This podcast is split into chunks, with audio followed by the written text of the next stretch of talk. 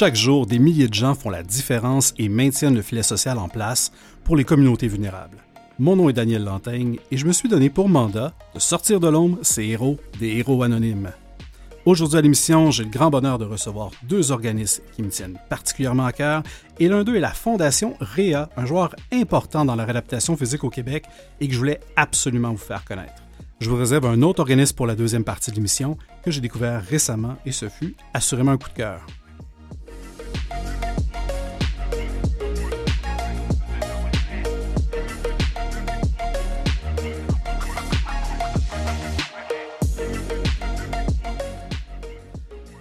Quel bonheur de recevoir et possiblement sortir d'anonymat pour certains cet organisme qui me tient particulièrement à cœur et j'ai le plaisir de le faire avec non pas une, mais deux invités. Alors, on a Valérie Duchesne-Carl en studio avec nous et Marie-Josée Beauchamp au téléphone. Bonjour, mesdames. Bonjour. Bonjour. Bonjour Valérie Duchesne-Carl, vous êtes directrice générale de la Fondation REA et Marie-Josée Beauchamp, vous êtes bénéficiaire de la Fondation REA ayant bénéficié des services de réadaptation étant vous-même quadruple amputé. Alors tout d'abord, Valérie, pour les auditeurs, je parle de Fondation REA depuis quelque temps. Qu'est-ce que c'est que la Fondation REA? Bien, tout d'abord, merci Daniel euh, de m'avoir invité. J'apprécie beaucoup euh, d'avoir l'opportunité de faire connaître la Fondation RIA parce que c'est vrai que c'est pas très connu. Euh, donc, la Fondation RIA est née en 2016 de la fusion de trois fondations qui étaient liées à trois centres de réadaptation. Alors, on, travaille encore dans ces trois centres-là. On est reliés aujourd'hui sous un même chapeau. Euh, la Fondation REA, REA pour réadaptation physique, plus Aussi simple que ça. Aussi simple que ça. Donc, euh, euh, nous, on, amasse des fonds pour les trois centres de réadaptation. Donc, on a un petit hôpital de 150 lits qui est l'Institut Gingras-Lindsay sur Darlington, dans Côte-des-Neiges. Euh, à Gingras-Lindsay, il y a également un service d'aide technique, je vais vous l'expliquer tout à l'heure. Et puis, il y a une clinique externe, mais il y a euh, surtout un hôpital avec euh, des personnes qui sont là parfois plusieurs semaines et parfois plusieurs mois mm-hmm. pour la réadaptation. On a également le centre Lucie Bruno. sur Laurier, qui est un centre de jour. Donc, on reçoit des gens qui, qui sont là pour des soins externes. Mm-hmm. Euh, souvent, c'est suite à l'hospitalisation Gingras-Lindsay. La deuxième, euh, l'étape suivante, c'est Lucie Bruno.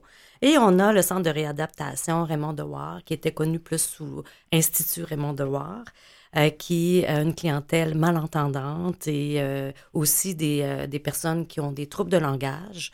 Alors, dans ce centre-là, plus particulièrement, on a également des enfants parce que nos usagers, normalement, sont plus des adultes dans les deux autres centres, à l'hôpital Gingras-Lindsay et à Lucie Bruno, mais à, l'Institut Raymond Dewar, l'ancien Institut Raymond Dewar, qui est maintenant le centre de réadaptation, ben, on a des enfants à partir des, parfois de la naissance, quand, ils, quand euh, par exemple, ils sont sourds à la naissance.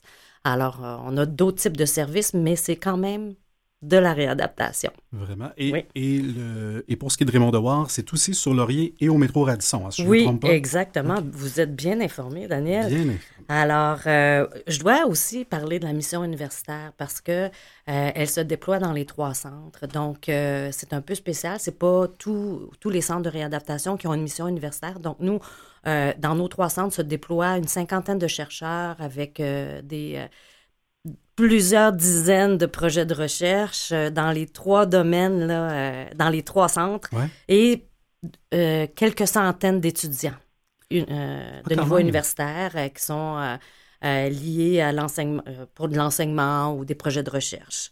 Donc, on a aussi dans les trois centres des aides techniques. Tout à l'heure, j'en ai glissé un mot. Mais euh, ça, c'est, euh, on est un des leaders au Canada au niveau des aides techniques. Les aides techniques, là, pour euh, bien comprendre c'est quoi, parce que c'est un, un jargon que les gens connaissent pas, ben, ça peut être la canne, hein, aussi simple qu'une canne. Ça, c'est une aide technique à la marche. Mais évidemment, dans nos centres, là, c'est, c'est des orthèses, c'est des prothèses, ça peut être des bras, des pieds, des, des mains. Euh, ça peut être tout simplement des, euh, des, euh, des, orthèses qui peuvent corriger des positions. On a des fauteuils roulants, souvent faits sur mesure, avec plein de choses qui sont paramétrées pour chaque usager. Donc, voilà, ça fait un petit peu le tour, je sais, de, de, de qu'est-ce qu'on fait. Donc, m'a fait sourire quand vous avez parlé des aides techniques parce que euh, je regardais plus tôt ce matin une autre animatrice à, Canal M, Camille Chai, mettait justement une story qui disait Je m'en vais faire réparer ma prothèse, ah euh, justement à l'Institut Jean Grolinzé de Montréal. Alors, voilà. Alors, ça, permet de mettre un, visage aussi sur qui bénéficie de la réadaptation. Euh, vous avez parlé un peu centre de jour, les aides techniques. Quel type de clientèle fréquente ces, ces, ces trois centres-là qui forment en, tant que tel, je pense, l'Institut universitaire sur la réadaptation? Alors, en fait, nos usagers, c'est des gens qui sont euh, victimes d'accidents, euh, soit des accidents de la route, des accidents du travail, ou euh, d'un ACV, ou d'un traumatisme, tu sais, qui ont un traumatisme crânien. ça peut être aussi des gens qui, qui ont un diagnostic de maladie neurologique ou neurodégénérative de type Parkinson ou de sclérose en plaques, ataxie de Fred Reich, des choses comme ça. Donc, euh, on a aussi, évidemment, j'ai parlé de l'Institut Raymond Dewar, des gens qui sont malentendants de naissance ou qui deviennent malentendants parce qu'on sait qu'avec mhm. la population vieillissante, là, il y a de plus en plus de gens qui ont euh, qui développent des surdités. Oui, la Alors, euh, qui, est un, qui est un beau petit problème. Oui. Ouais. Donc, c'est des gens dont la vie bascule du jour au lendemain, souvent, ou dont la vie des proches bascule. Mhm. hein? souvent, il faut il, faut tout réapprendre, euh, donc, euh, ou s'adapter, se réadapter. Euh, donc, c'est là que rentre en, ligne de compte là, nos, nos services et puis c'est là que c'est important euh, que c'est mal connu parce que les gens pensent tout de suite à un accident de la route, ils pensent à l'hôpital, hein, ah, euh, évidemment. Donc, euh, les gens passent un certain moment à l'hôpital, ils ont les opérations chirurgicales dont ils ont besoin, ils ont tous les soins dont ils ont besoin pour les stabiliser. Mais à partir du moment où ils sont stabilisés, ils sont transférés à Jean Ils ne retournent pas à la maison tout de suite. Ils ne retournent pas à la maison. Et c'est là que toute une équipe rentre en un plan d'intervention est mis en place. Et puis là, on a des physios, des ergos, des nutritionnistes, des orthophonistes, des audiologistes. Alors, toute une équipe se met en place et met en place ce plan d'intervention-là dans le but d'aider l'usager à se recréer une nouvelle vie. Alors, parfois, il faut réapprendre à manger, réapprendre à marcher, réapprendre à s'habiller, des choses qui peuvent, qui sont très simple pour la majorité d'entre nous. Qu'il semble du moins, mais qui... Euh, qu'il semble, mais pour un tétraplégique, euh, c'est des gens qui ont vécu des, épreuves terribles. Euh, tu sais, j'ai plein d'exemples. Puis depuis que je travaille à la Fondation Réal, je suis tellement, mon Dieu, touchée et interpellée par les, les histoires. Puis vous allez en découvrir une aujourd'hui avec Marie-Josée qui m'accompagne. Mais je peux vous parler du jeune homme là, qui, est, qui, euh, qui a sauté au bout du quai. Puis Alexandre, Alexandre Thibault, qui, euh, qui est devenu tétraplégique, qui allait devenir père deux semaines plus tard. Donc, euh, ça, c'était un, exemple de personnes qu'on a aidées concrètement, non seulement à Jean Lindsay, mais aussi à Lucie Bruno à la clinique Parents Plus, en lui offrant de l'aide pour s'occuper de son petit. Donc, avec des aides, par exemple, des lits adaptés, des bains adaptés, euh, donc, euh, toutes sortes de choses qui sont mises en place, là, puis des moyens aussi de lui donner des trucs. Comment tenir son bébé quand tu quand as pu, tu sais, toute les, la mobilité nécessaire euh, et normale que tout le monde, que les personnes, les autres personnes en général ont. Donc, c'est très touchant. C'est que des histoires comme ça. Puis il y a des gens euh, qui vont rester avec des handicaps, d'autres qui réussissent à surmonter et puis euh, qu'on dirait jamais qu'ils ont des handicaps, euh, que ça paraît pas du tout. Il y a des personnes qui sont passées dans nos centres qui sont plus connues. Là, je pourrais nommer par exemple. Faisons du name dropping. Ouais, du name dropping. Ça va nous donner une bonne idée. ben, Penelope McQuaid, qui est très sensible à la cause, puis qui a été, tu sais, une patiente au Gingras Lindsay. ben on ne peut pas considérer qu'elle a un handicap, Pénélope, le wow, tu sais, fait qu'Isabelle Richer, euh, on peut en nommer plusieurs comme ça, donc... Euh, euh, Daniel Lantaigne, qui a été aussi chez ah, vous. Ah, c'est qui ça, euh, Daniel Lantaigne? Aucune idée, aucune idée, qui est allé, qui est allé en réadaptation et qui, normalement, ça n'a pas trop l'air qu'il est handicapé. Je vous dirais qu'avec la neige qui est tombée à Montréal, ça paraît un petit peu plus. Je me sentais un peu plus handicapé aujourd'hui, mais, mais c'est intéressant parce que ça permet de mettre des visages pour que les gens fassent Ah oui, il y a ces gens-là qui sont venus ici. Bon, Isabelle Richer, c'est un accident de vélo. Pénélope McQuaid, un accident de la route. Oui. Oui, elles ont passé par un hôpital, qui est le premier arrêt, évidemment, évident. Tout à fait. Mais après ça, euh, considérant la gravité de leur situation, ben, ça n'a pas fini là à l'hôpital. Ils, ont, eu besoin certainement de votre centre. Et, ah oui, puis ils ont eu besoin de l'humanité des gens qui travaillent dans nos centres. Si vous saviez comment ils sont dévoués, puis comment c'est des gens qui ont le cœur à la bonne place, puis qui veulent aider les usagers, c'est incroyable. Aucun doute. Ouais. Aucun doute. Justement, euh, on parle des gens, on parle des différents centres. La Fondation Réa, euh, qu'est-ce que ça vient faire dans tout ça? Mais nous, on amasse des fonds. Notre rôle principal, c'est d'amasser des fonds. Euh, donc, on va, on va financer toutes sortes de choses pour améliorer les soins en réadaptation. Ça peut être des équipements, ça peut être des nouvelles interventions cliniques, ça peut être des formations surspécialisées c'est quand on parle d'amputé, par exemple, ben, on a des, médecins surspécialisés là, dans nos mm-hmm. centres, puis des physiothérapeutes, euh, physiothérapeutes qui sont spécialisés là-dedans. Euh, ça peut être aussi de financer de la recherche, euh, puis de donner accès à des nouvelles avancées technologiques alors aux usagers.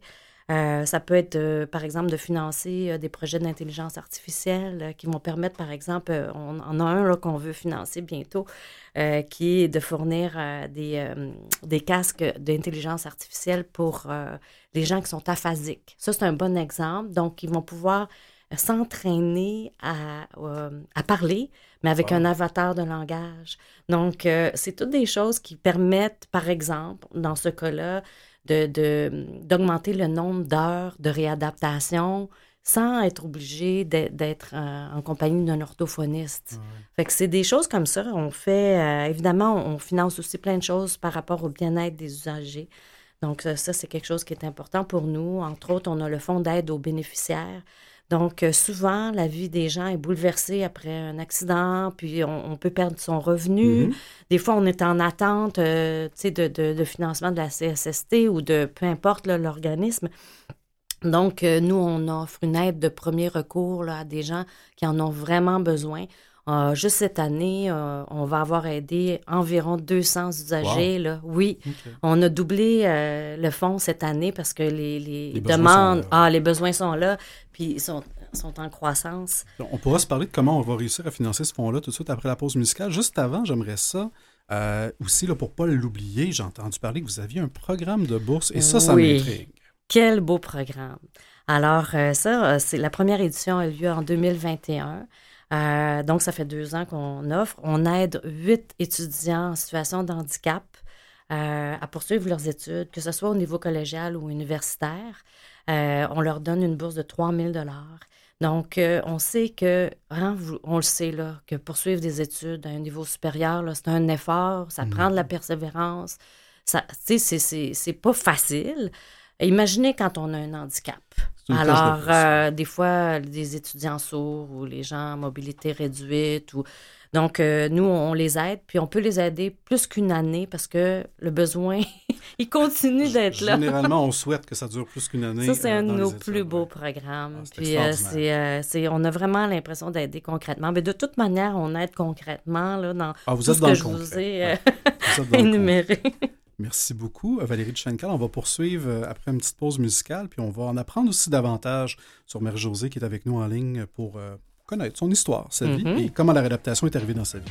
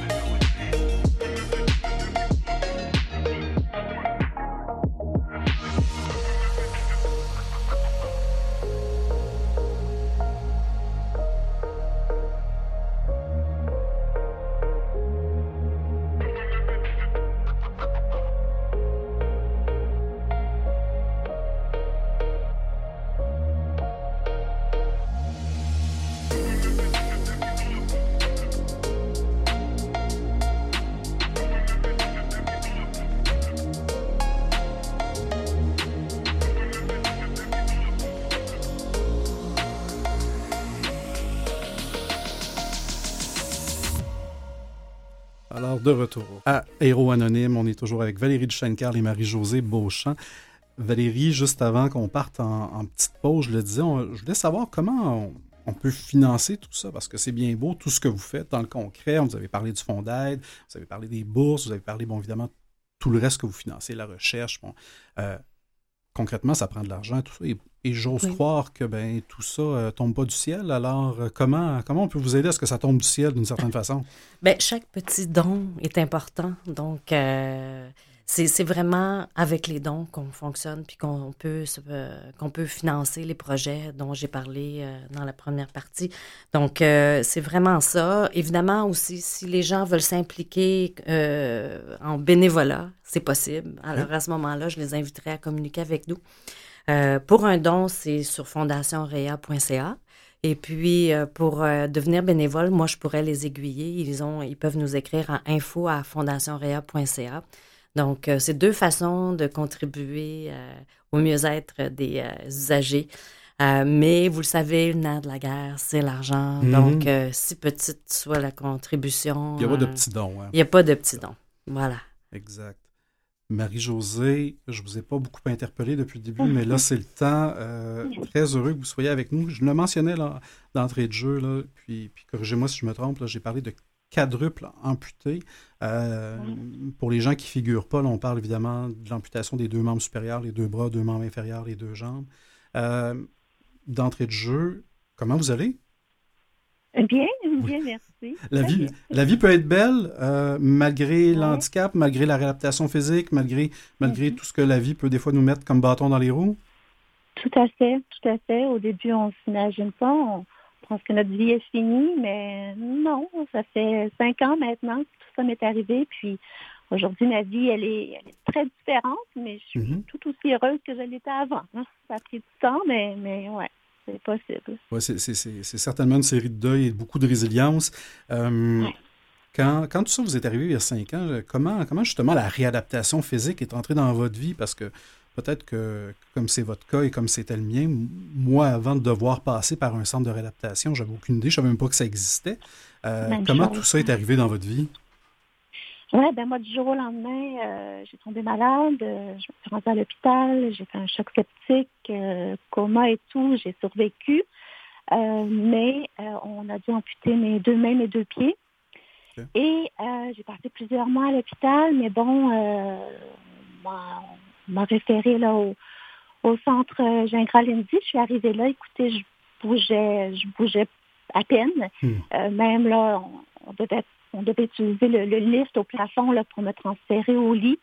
Donc, euh, je dormais sur le dos. Là, je pouvais même pas me tourner moi-même. Donc, je suis, je suis partie de loin.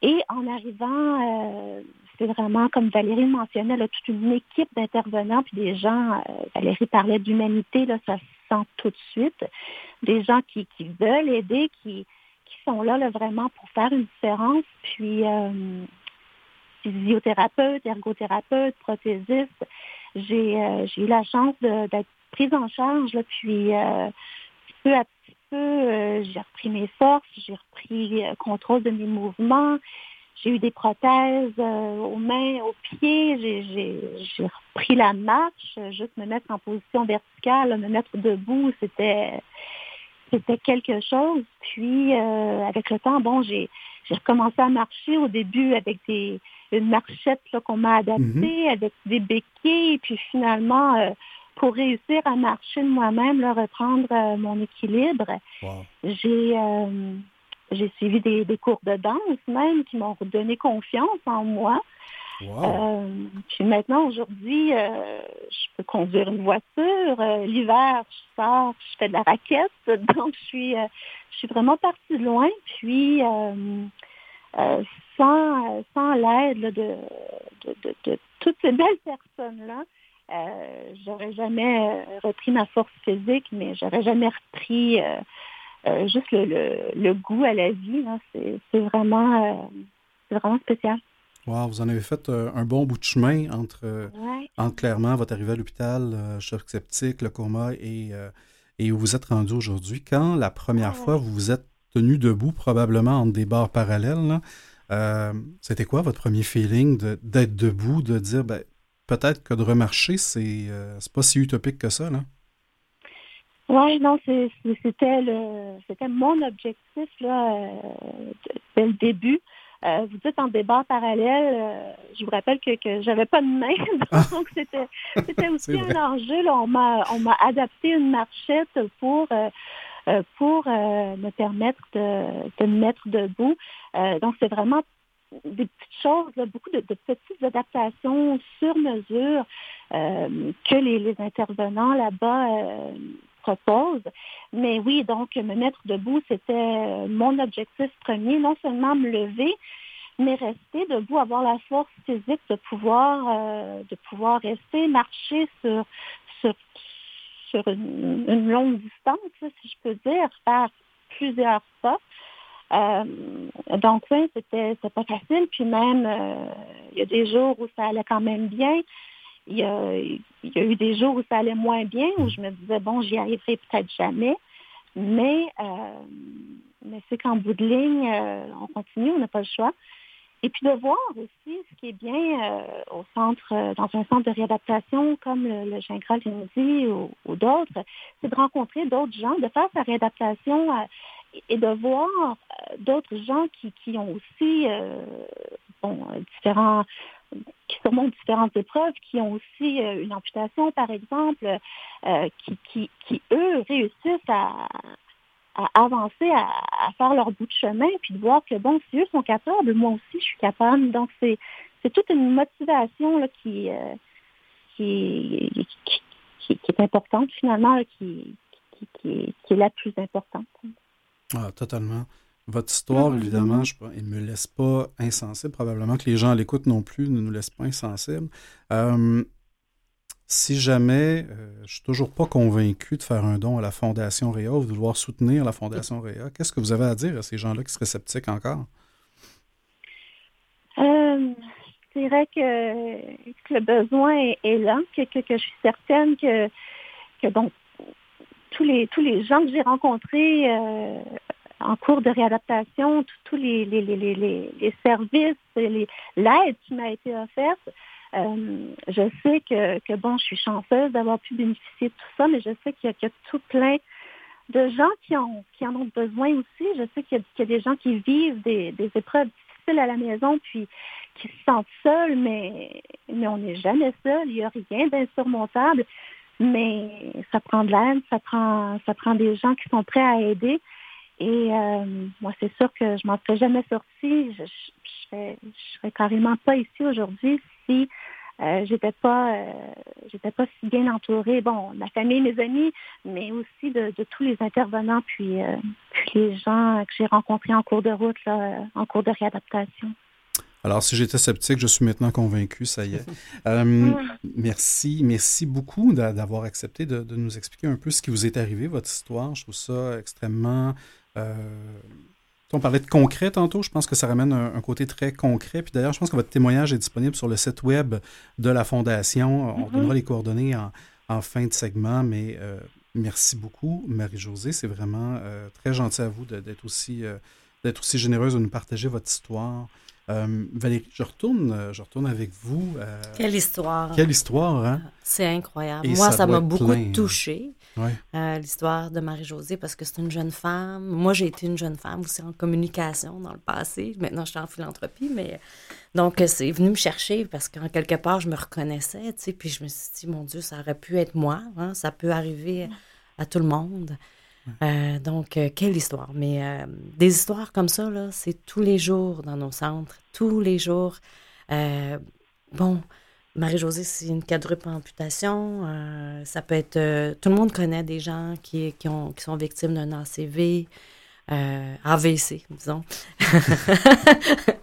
oui. de, qui, qui, qui, ont, qui, ont, eu un accident ou... moi, mon père a eu le Parkinson puis a profité des soins de réadaptation. Euh, mon grand-père était atteint de la sclérose en plaques, puis je suis convaincue que tout le monde dans sa famille connaît. Là, c'est plus proche qu'on peut penser de nous. C'est plus proche, hein? mais les gens peut-être font peut-être pas le lien avec notre cause, mais c'est important de le faire. Puis c'est des soins qui, sont, qui peuvent aider à s'épanouir. C'est, c'est, euh, c'est toute la différence. Avant, là, dans euh, de nombreuses décennies, quand tu étais handicapé, tu étais handicapé, puis il n'y avait plus rien à faire. Ouais. Puis c'est une fatalité. Aujourd'hui, là, il y a plein de choses qui peuvent être faites, puis tu peux revivre ta vie, conduire, tu peux. Alors, c'est, on est rendu ailleurs oh, complètement. Ouais, oui, vraiment, tu sais, euh, c'est, incroyable. Mm. Quand je suis allé visiter votre site web, extraordinaire site web en passant, allez-y, allez le voir, il n'est pas juste beau, il est hyper intéressant. Euh, je suis un gars de chiffres. J'ai été voir et j'ai vu, parce que vous avez parlé de la, la Fondation REA qui est issue de la fusion de trois fondations, en remontant l'histoire, je suis remonté jusqu'en 1974, quand il y a eu la création de la fondation du Centre hospitalier des convalescents de Montréal. Donc, on voit déjà que le, terme a changé depuis le temps. Grosso modo, l'an prochain, ça va faire 50 ans qu'il y a une fondation en réadaptation physique. Qu'est-ce qu'on peut vous souhaiter pour ce 50e-là, mais aussi pour la suite de l'histoire de la Fondation REA? Des beaux projets qu'on peut financer avec des dons. Ça, c'est ça qu'on peut, euh, parce que on veut l'amener justement ailleurs. On veut, on veut plus parce que la réalité, là, c'est que la réadaptation physique est moins connue que d'autres causes. Mais nous, c'est 10 000 usagers par année qu'on reçoit dans nos centres. C'est, c'est pas rien. C'est pas rien. C'est pas rien, puis c'est des besoins concrets. Donc, euh, on veut pas être les parents pauvres, là. On veut pouvoir euh, faire des bons dans l'amélioration des soins. C'est ça qu'on peut se souhaiter. Donc, euh, Ces gens-là, important de le dire, toujours bien que vous êtes situé à Montréal, c'est des gens qui peuvent venir de partout dans la province parce que vous êtes quand même dans certains champs de compétences, les experts dans ce domaine-là. Tout à fait, tout à fait. C'est pas tous euh, tous les, les, types euh, de déficiences physiques qui vont, qui vont être reçus pour tout le Québec, là, mais effectivement, dans pour certains, on est les experts au Québec. Quand même, on, va vous, on va vous souhaiter que il y a cet élan-là, évidemment, pour soutenir, pour vous permettre de toujours être justement les experts en réadaptation physique, de toujours pouvoir en faire plus, évidemment, d'amener ça un peu plus loin. Valérie Duchesne-Carl et Marie-Josée Beauchamp, clairement, euh, en bonne compagnie, le temps passe assurément très vite. Je vous remercie de vous être prêté au jeu. On peut vous aider en vous euh, et vous joindre également en visitant le site web fondationrea.ca, donc c'est fondation REA ou en composant le 514-340-2707. Ça fait un immense plaisir de vous recevoir. Il me reste qu'à vous souhaiter bon succès pour la suite. Et à vous à l'écoute, on se retrouve dans quelques minutes pour découvrir un autre héros anonyme. Merci, Daniel. Merci.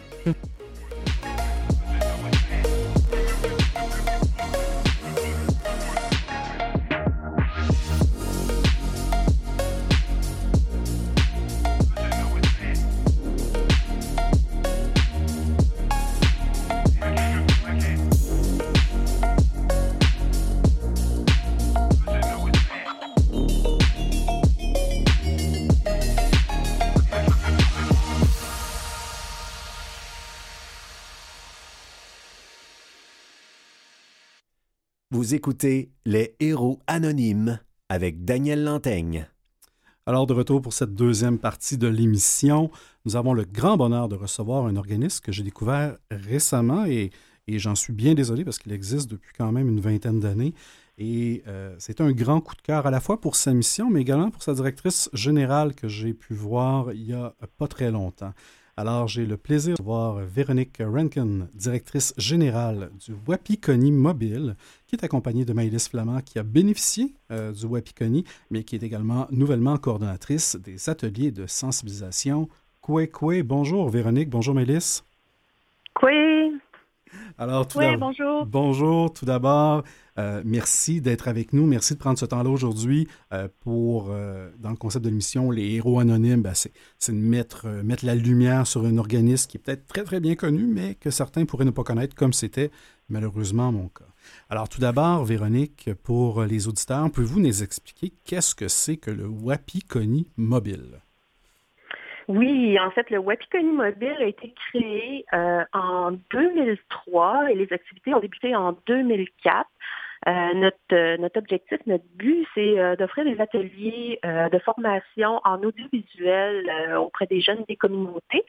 Donc, pour, pour y arriver, on a des, des roulottes qui sont des studios mobiles permanents qui se promènent d'une communauté à l'autre pendant la période estivale pour solliciter les jeunes à la création de courts-métrages.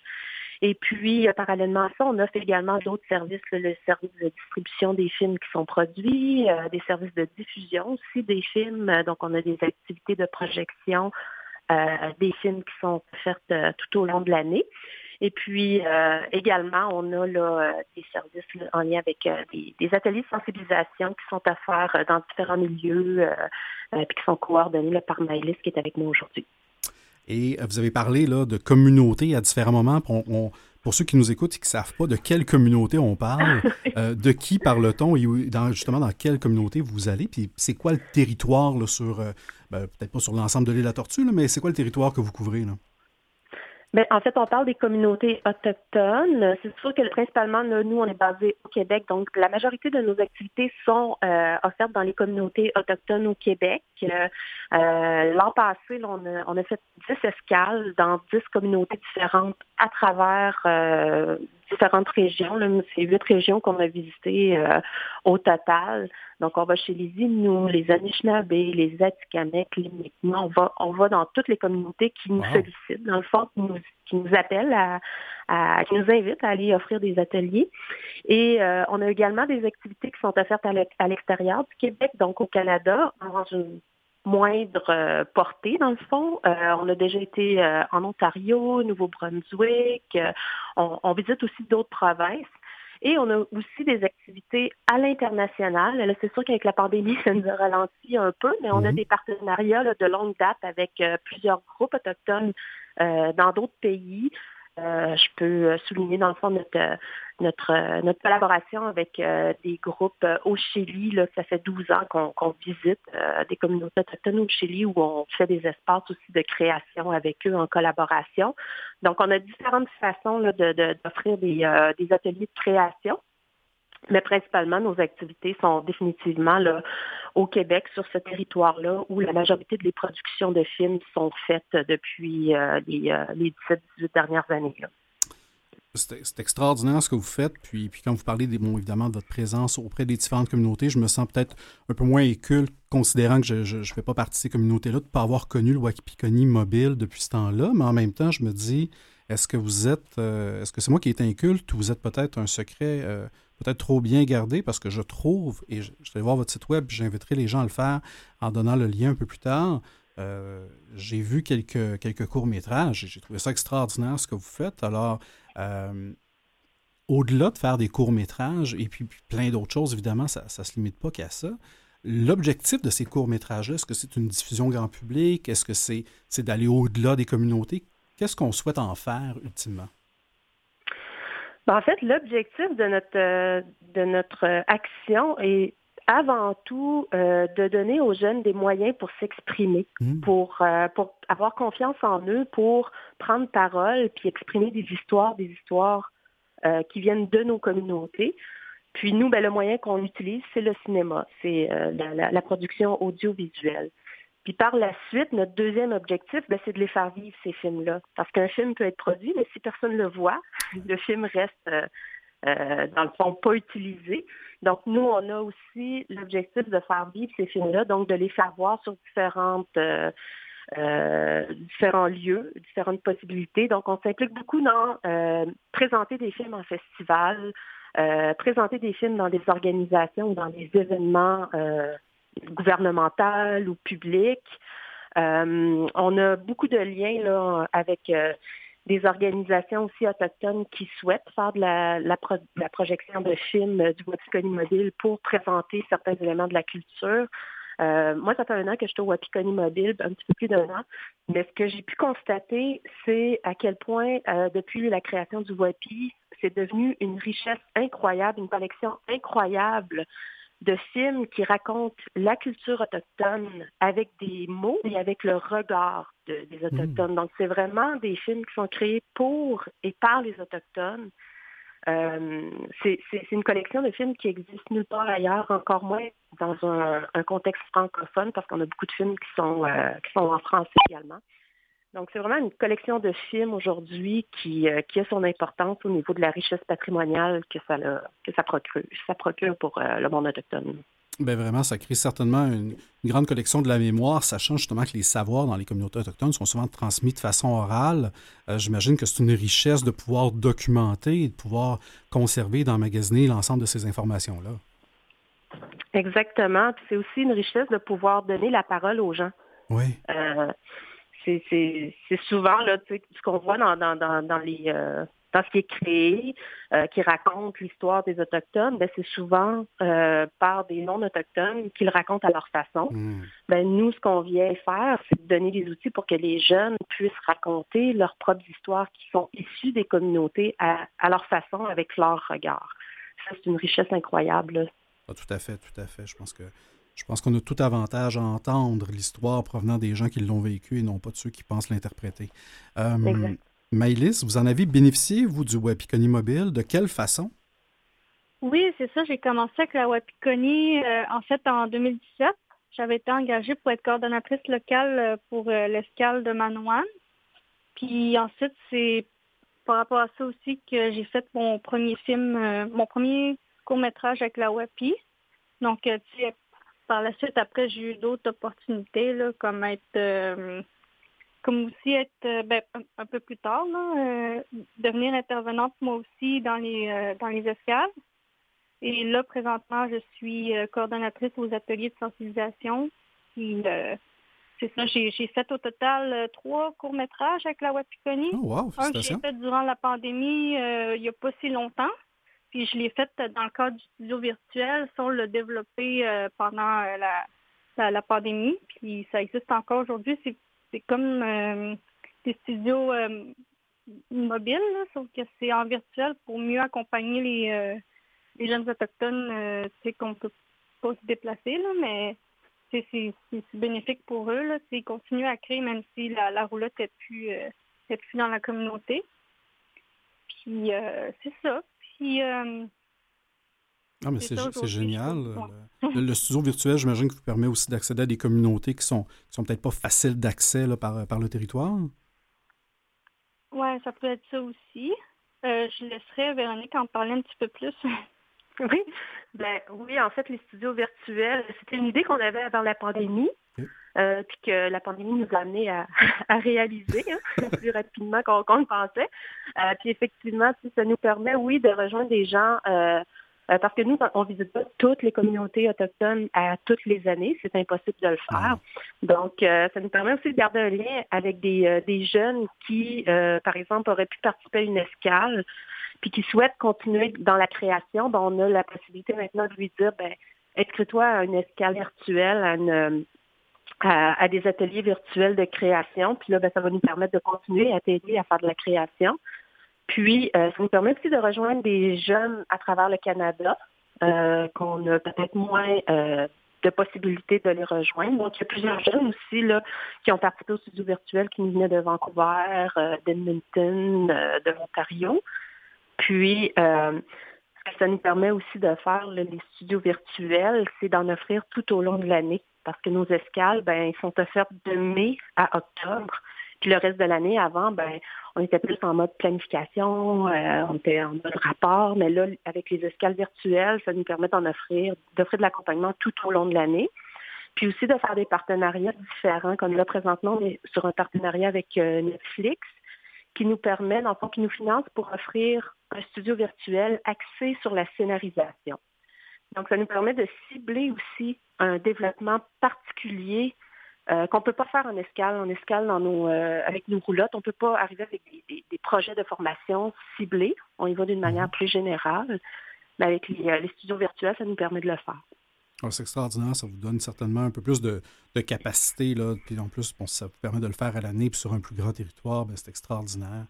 Euh, vous avez, on, a, discuté, là, que vous êtes nouvellement coordonnatrice des ateliers de sensibilisation. On ne l'a pas abordé encore. Qu'est-ce que c'est euh, que justement ces ateliers-là, et, ça vise qui comme public? C'est ça. En fait, je coordonne des, ateliers qui vont s'offrir euh, dans des lieux euh, publics. Ça peut être dans des écoles aussi, dans des organismes, au BNL, dans des entreprises privées aussi. C'est en fait sensibiliser aux réalités autochtones, au public alloctone. Puis aussi, on est en train de développer comme un, des ateliers d'empowerment pour les jeunes autochtones, justement, aussi pour qu'il y ait un sac de partage, euh, des discussions euh, avec les films, puis aussi avec euh, les ateliers. On présente le, contenu du Wapikoni, on parle un peu aussi de l'historique, des, nations, de la langue, la bonne prononciation aussi. Puis, ce sont, on, présente les films selon les thèmes. les, thèmes qui ont été choisis. Et ensuite, à, à toute fin, il y a comme un, un Q&A, des, une période de questions pour par rapport au film. c'est des ambassadeurs qui, qui vont sur place aussi, qui vont animer ces ateliers-là. Fait, fait qu'eux autres, dans le fond, ils vont, ils vont aussi parler de, leur parcours, de, même aussi. Fait qu'ils sont, sont, là aussi pour représenter euh, la Wapikoni Mobile.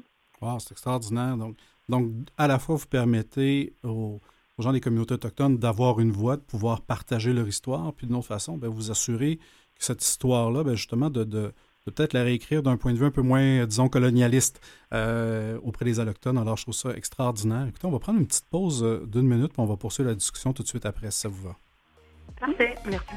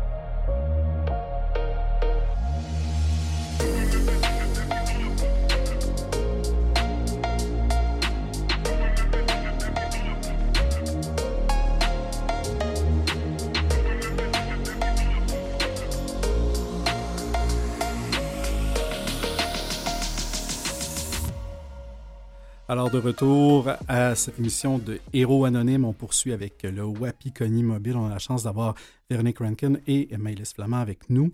On a parlé de tout ce que vous faites d'extraordinaire, à la fois dans les communautés autochtones, mais également auprès des allochtones, donc évidemment les gens qui ne sont pas euh, autochtones. Euh, si je fais partie d'une communauté ou si je ne fais pas partie d'une communauté et que je suis intéressé par ce que vous avez à offrir, soit le WAPI, soit euh, bon, les ateliers de sensibilisation, comment est-ce que je fais pour, pour amener ça chez nous ou pour y participer? Oui, ben en fait, euh, qu'on a un site Internet où on met euh, toutes nos activités.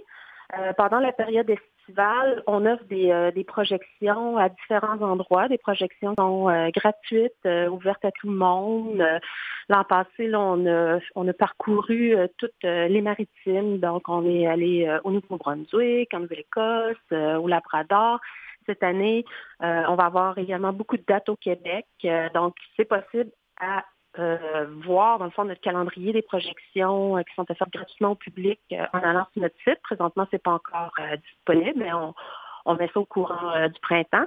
Sinon aussi, on a une offre de service qui est disponible. On a parlé des, ateliers de sensibilisation. Mm-hmm. Donc, c'est possible de faire de, nous encourager, dans le fond, parce que nos ateliers de sensibilisation et nos autres services, comme ceux de la distribution des films, c'est des, services qui, nous permettent, dans le fond, d'avoir des revenus autonomes. Donc, en même temps, c'est une manière pour nous de nous encourager.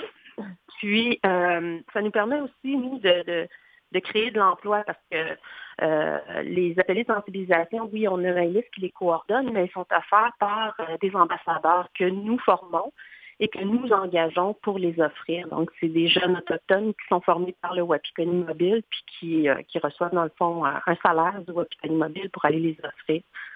Donc, c'est un peu... Euh, on a également aussi des services de production. Donc, euh, nos services de production consistent à, faire des productions audiovisuelles, souvent des clips, euh, souvent des clips promotionnels d'organismes, qu'on a souvent des demandes pour ça. Puis nous, ben, notre façon de travailler, dans le fond, c'est d'inclure des jeunes qu'on sait qu'ils sont en développement professionnel, puis leur offrir une opportunité dans le cadre d'un vrai projet de production, euh, d'acquérir de l'expérience pour que ce jeune-là puisse dire ben moi j'ai déjà fait euh, la prise de son, par exemple, pour tel organisme, pour telle production euh, qui, est une capsule professionnelle pour tel organisme, avec le soutien du Wapikoni Mobile. Donc, on a plusieurs autres services qui sont, qui, sont offerts au Wapikoni Mobile que les gens de l'externe peuvent nous solliciter pour, pour qu'on puisse les offrir. Vous avez vraiment une très belle offre de service et, là, vous parlez, bon, justement, les gens que vous engagez et tout ça. vous êtes combien pour que toute cette belle magie-là opère? en termes d'employés permanents, d'employés que je dirais au bureau. Euh, on est autour de 25 euh, personnes qui sont à temps plein ou à temps partiel. Puis en tout, euh, on engage entre 70 et 80 contractuels en plus par année pour nous aider à, faire tous ces beaux projets-là, dans le fond. Là. Fait que autour d'une année, là, on est environ une centaine de personnes à travailler au Wapikoni Mobile pour réaliser toutes ces activités-là, mais 25 employés permanents en Si on veut s'assurer que vous soyez toujours en mesure de justement payer ces centaines de personnes-là, euh, parce que j'imagine que votre financement, il doit venir de. L'argent tombe pas du ciel, comme, comme je disais en première partie de l'émission. Comment, comment vous réussissez à, boucler tout ça au-delà des revenus autonomes? Ben, c'est sûr qu'on a beaucoup de financement euh, public. Donc, on est soutenu par euh, à la fois des, le gouvernement provincial et le gouvernement fédéral. On a aussi beaucoup d'appui de partenaires privés. Euh, on a des commandites euh, d'organisation. Donc, c'est une structure de financement qui est vraiment euh, très éclatée, je dirais, mhm. très complexe. En termes de revenus autonomes, là, ça représente pas un, gros montant de notre de notre structure de financement. Là, on parle de 8 à 10% Puis on a aussi du don qui nous qui nous permet d'avoir cette, cette possibilité-là aussi d'offrir tous ces services-là. Autour du don, on, reçoit à peu près 10 don euh, de notre structure de financement global. OK, donc si un auditeur ou moi-même, là, on, est intéressé justement à vous soutenir, on peut faire un don au Apiconi Mobile, c'est bien ça? Absolument. On a une page de dons qui existe. Sinon, ben, on entre en contact avec nous, puis ça va nous faire plaisir d'accepter le don. Excellent. Euh, donc ça, je le note et je vais donner les coordonnées à la fin, évidemment, pour les gens qui souhaiteront, euh, qui souhaiteront certainement soutenir cette organisation-là. J'ai goût de vous demander à vous, Véronique, sur une base plus personnelle, je pense que vous êtes au sein de l'organisation depuis quoi, à peu près un an et demi. Qu'est-ce qui vous a qu'est-ce qui vous a interpellé euh, dans, dans l'émission du WAPI au départ? Ben, en fait, euh, moi, je connais le WAPI Mobile depuis sa création. Mon conjoint étant l'un des membres fondateurs avec Manon Barbeau. Oh. Euh, puis, à l'époque de la création, euh, le WAPI a été créé dans une période où dans les communautés autochtones, il y avait beaucoup de suicides. Donc moi, j'étais une jeune qui faisait partie de cet environnement-là. Et puis j'ai pu voir à travers les années l'impact que le WAPI Mobile a eu sur des gens dans mon entourage direct, euh, l'impact aussi qu'il a eu sur la capacité des jeunes à s'exprimer. Euh, fait que tout ça me, me, me donner l'envie de contribuer à la mission plus, euh, plus directement. Puis moi, ben, j'ai, j'ai jamais eu le courage de faire un film avec le Waikiki Mobile. Fait que ça me permet aussi de pouvoir y participer sans nécessairement avoir euh, été capable de, de, de, faire un film avec eux là, au départ. C'est peut-être qu'un jour ça se présentera. Hum, et puis vous, de votre côté, Maëlys, est-ce que c'est à peu près le... bien évidemment, c'est pas le même contexte. Vous n'êtes pas, euh, pas la, conjointe d'un cofondateur, mais qu'est-ce qui vous a euh, interpellé au départ euh, avec cette organisation-là et qui fait qu'en sorte, ben, vous, avez, vous avez aussi décidé de vous joindre et, d'y travailler finalement? Oui, étant jeune, ben, je connaissais la Wapikoni. Je sais qu'ils venaient à chaque été à Manoine, mais je n'osais jamais aller les voir. Puis en 2015, je crois, mon, mon ami a fait euh, son premier court métrage euh, à cette époque. Fait qu'il m'avait aidé, pour la. Ben, il, m'avait demandé de l'aide pour la prise de son puis la caméra pour son film. Fait que j'ai accepté. Puis c'est lors de la projection, j'ai comme reçu un petit certificat puis euh, un t-shirt Wapikoni aussi. J'ai comme été récompensée pour l'avoir aidé pour réaliser son, son film. Puis c'est en 2017, c'est ça, je me suis vraiment plongée dans dans, la Westconi mobile en tant que participante, mais aussi comme, euh, comme coordonnatrice locale. Puis ensuite, euh, l'été d'après, j'ai été encore euh, coordonnatrice pendant quasiment trois étés consécutifs à Manouane. Puis c'est là aussi que j'ai fait à, travers aussi mes, mes trois courts métrages. Puis j'ai été aussi pas mal, j'étais moi-même ambassadrice là, pour les, les ateliers de sensibilisation, j'en faisais beaucoup à Montréal, puis à Trois-Rivières, dans plein de villes aussi. Que euh, c'est ça. Puis ensuite, euh, j'étais intervenante euh, au terrain, mais aussi au studio virtuel. Fait que j'accompagnais des jeunes à, les accompagner dans, leurs projets de films ou de vidéoclips. Puis c'est ça. Puis là, aujourd'hui, je suis coordonnatrice aux ateliers de sensibilisation. Ben, c'est extraordinaire le, bout de chemin entre la prise de son, si j'ai bien, si bien compris au tout départ pour aider quelqu'un euh, qui faisait son court métrage, puis, le bout de chemin que vous avez fait. Euh, c'est peut-être une bonne façon de permettre à Véronique un jour de faire son court métrage, de demander de commencer euh, par la prise de son. évidemment, il y a ce que vous accomplissez auprès des gens qui réalisent leur court métrage, qui, qui, qui, ont une voix et qui, mettent une histoire de l'avant. Est-ce que vous direz que est-ce que vous diriez pardon que le Wapikoni a a aussi amené quelque chose de différent dans les communautés? Est-ce que, est que lorsqu'il y a un passage du Wapikoni, il se passe quelque chose dans les communautés?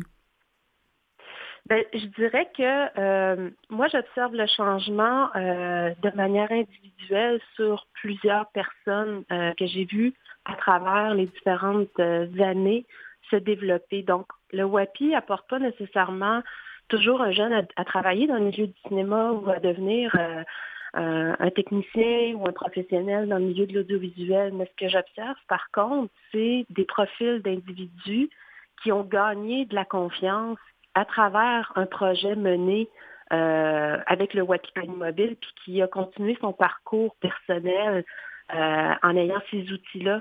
Euh, puis souvent, ce qu'on voit, c'est que les jeunes ont des parcours où ils reviennent